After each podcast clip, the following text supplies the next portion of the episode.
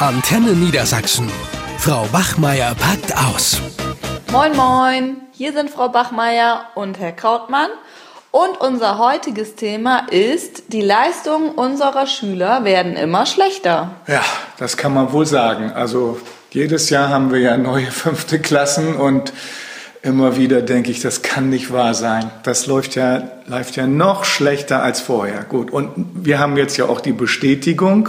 Jetzt gab es ja wieder so eine neue Vergleichsstudie hier mhm. in Deutschland. Genau. So, und Niedersachsen ist natürlich, was heißt natürlich, aber ist mal wieder noch weiter abgesagt. Jetzt sind sie Super. schon auf dem fünftletzten Platz von 16 Bundesländern und sie haben eigentlich bis auf den Bereich Zuhören sind sie überall unter dem Bundesdurchschnitt, also in den Bereichen Lesen, Rechtschreibung und Mathe schwach. So. Hm. Und wie sieht das aus in der Schule? Tja. Du weißt das doch auch.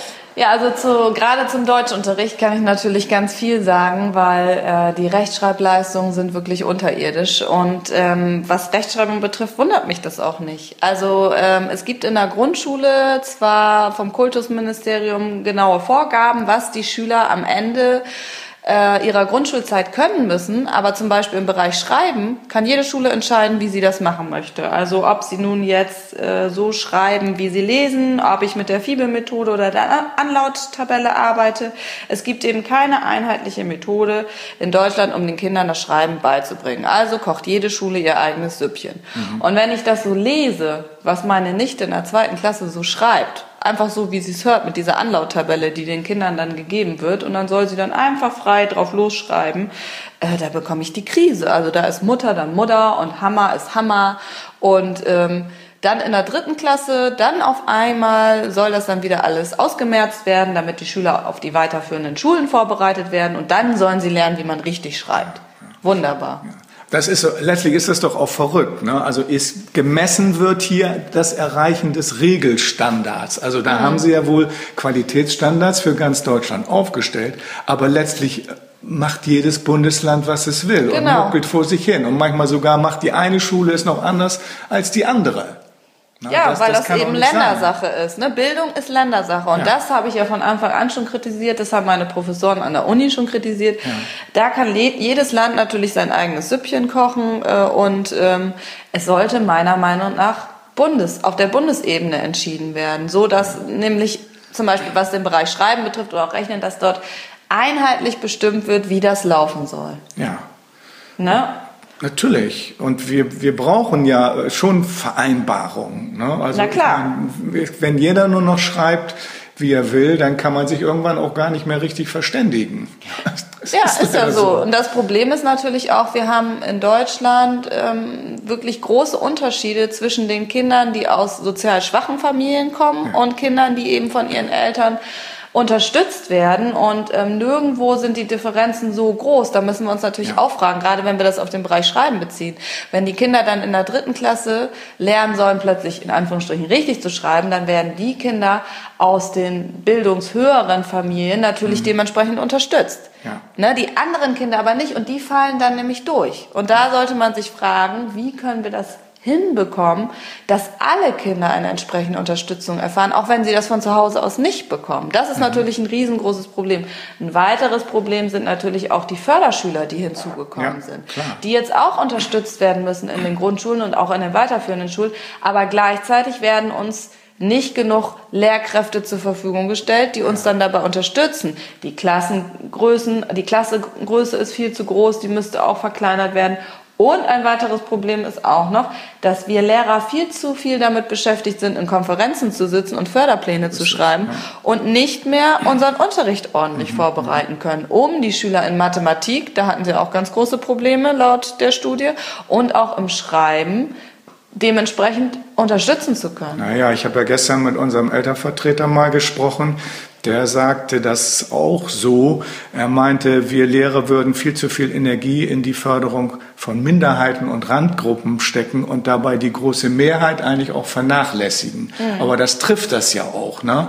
dass wir sehr viel jetzt uns kümmern müssen um einzelne Schüler und wir so die ganze Klasse kaum noch im Blick haben ja, können und sehen, wie, wie bringen wir die eigentlich vorwärts, weil wir da auch ja, insgesamt zu wenig Unterstützung haben, auch personeller Art. Richtig, ne? Das ja. ist so. Und wenn ich so meine, meine Schüler angucke, wie lange die brauchen, bis die überhaupt mit dem Lernen anfangen. Ne? Mhm. Und wenn sie dann mal anfangen, dann, dann arbeiten die so langsam und sind ständig abgelenkt und also was ich so in 45 Minuten schaffe, das ist ja, vor allen Dingen in den fünften Klassen. Also ja. bis sie überhaupt mal ihren Blog rausgeholt haben. Ich hatte gestern wieder Vertretungsunterricht in einer fünften Klasse, bis sie ihre Deutschmaterialien auf dem Tisch hatten. Das hat schon zehn Minuten gedauert, bis der Letzte dann irgendwann sein Buch hinten aus dem Fach geholt hat. Ja. Bis sie dann die Seite aufgeschlagen haben.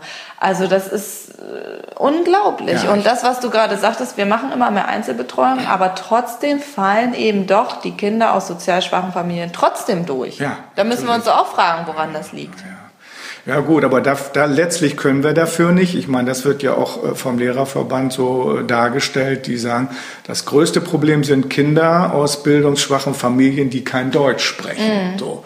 Äh, das wäre ganz, ganz schwierig da. Und wenn man davon viele hat, so wie das in Bremen zum Beispiel der Fall ist, dann landen die Bremer wirklich also weit abgeschlagen auf dem allerletzten Platz. Ne? Ja, und sie werden das auch, wenn da nicht komplett strukturelle Maßnahmen ergriffen werden und ganz viel in die Bildung investiert werden, die von dem Platz auch nicht wegkommen. Ne? Nee, aber es fängt ja bei uns auch an in den fünften Klassen. Wie viele Kinder sprechen da denn noch Deutsch? Ja. Ich glaube, das sind immer drei, vier pro Klasse. Mhm. Und die restlichen, die sind ja gerade dabei, dass sie so ein bisschen so einen Grundwortschatz vielleicht haben. Ja. So einige, die so mal einen ganz oberflächlichen, vernünftigen Satz bilden können. Und die drei, vier Schüler, die dann noch Deutsch sprechen, die fallen sowieso hinten runter. Ja, ne? und wenn man zum Beispiel Zuhören oder Hörverständnis schulen will, dann müssen die Schüler ja auch erstmal bereit sein zuzuhören. Ne? Und wie soll ich da meinen Unterricht noch äh, ja, interessant machen? Ich habe ja oft versucht, ich, ich mache eine gute Unterrichtsvorbereitung, denke, heute wird das mal eine Klassestunde und nach drei Sekunden werde ich schon das erste Mal unterbrochen, wenn ich den Schülern mal was erzählen will. Mhm. Also Lehrervortrag geht ja schon mal gar nicht mehr, aber selbst auch wenn man mal eine spannende Geschichte hätte, die nur kurz ist, da ruft ständig jemand dazwischen. Furchtbar. Also ich würde mir wünschen, die Schüler säßen in Einzelkabinen, haben Kopfhörer auf und ich kann da über Mikrofon ihnen sagen, was los ist. Mhm. Weil sonst ist ja Kommunikation mit jedem Einzelnen gar nicht mehr möglich. Wenn ja, die aber Hälfte da ist ja die Frage, woran liegt das? Ne? Ja. Warum können die alle nicht mehr zuhören? Nee. Vielleicht ist es auch wirklich äh, ist da mal ein Umdenken erforderlich. Das haben wir auch schon mal thematisiert. Äh, ich bin habe mit der fünften Klasse gestern gar keinen Unterricht gemacht. Ich bin nee. mit denen rausgegangen. Ja. Die Jungs haben Fußball gespielt, ja. zwei Mädchen haben auch mitgespielt, die anderen waren auf dem Klettergerüst, die haben da rumgeturnt und haben mir gezeigt. Und danach waren die mega ausgepowert. So, ne? Da müssen wir uns auch mal fragen, warum können die nicht mehr zuhören?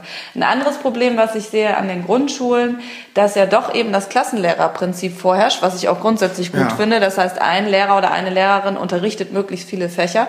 So, und dann unterrichten natürlich auch die Lehrerin Deutsch oder Mathematik und haben das gar nicht studiert. Ja. So, und da fängt es dann an, gerade auch im Deutschunterricht, dass auch oft massive Rechtschreibprobleme, ich sehe das ja bei den Studenten schon vorherrschen. Mhm.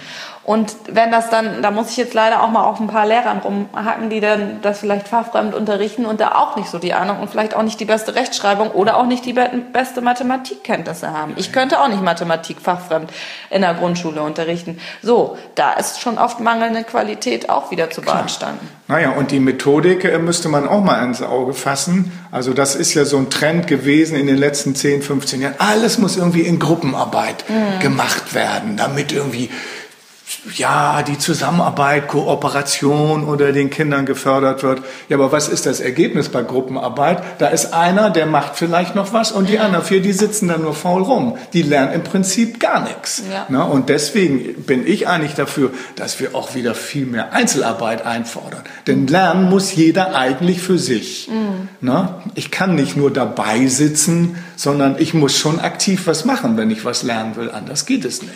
Also du merkst, es sind viele Punkte, die sich ja. ändern müssen. Ne? Die Lehrer müssen mehr unterstützt werden. Es muss mehr Qualität beim Unterricht äh, stattfinden. Das heißt, doch wieder mehr ähm, Unterricht von, von Lehrern, die die Fächer auch studiert haben. Ja. Äh, es muss mehr Unterstützung stattfinden für, für alle Schüler, nicht ja. nur für die sozial schwachen Schüler. So. Und die, die Lehrer müssen sich auch wieder mehr auf ihr Kerngeschäft. Natürlich, also viele Baustellen, aber unterm Strich geht das alles nur, wenn einfach mehr Geld zur Verfügung gestellt wird. Das ist die alte Geschichte. Das ne? alte Lied. Sonst das werden wir bald so wie Bremen auch, ja, ja gut, ich meine, wir, wir sind ja schon ziemlich weit hinten in Niedersachsen. Gut, aber eins bleibt wie immer bestehen, der nächste Gong kommt bestimmt. Und ja. da klingelt es auch schon wieder zur Stunde. Also, tschüss. tschüss. Eine Produktion von Antenne Niedersachsen.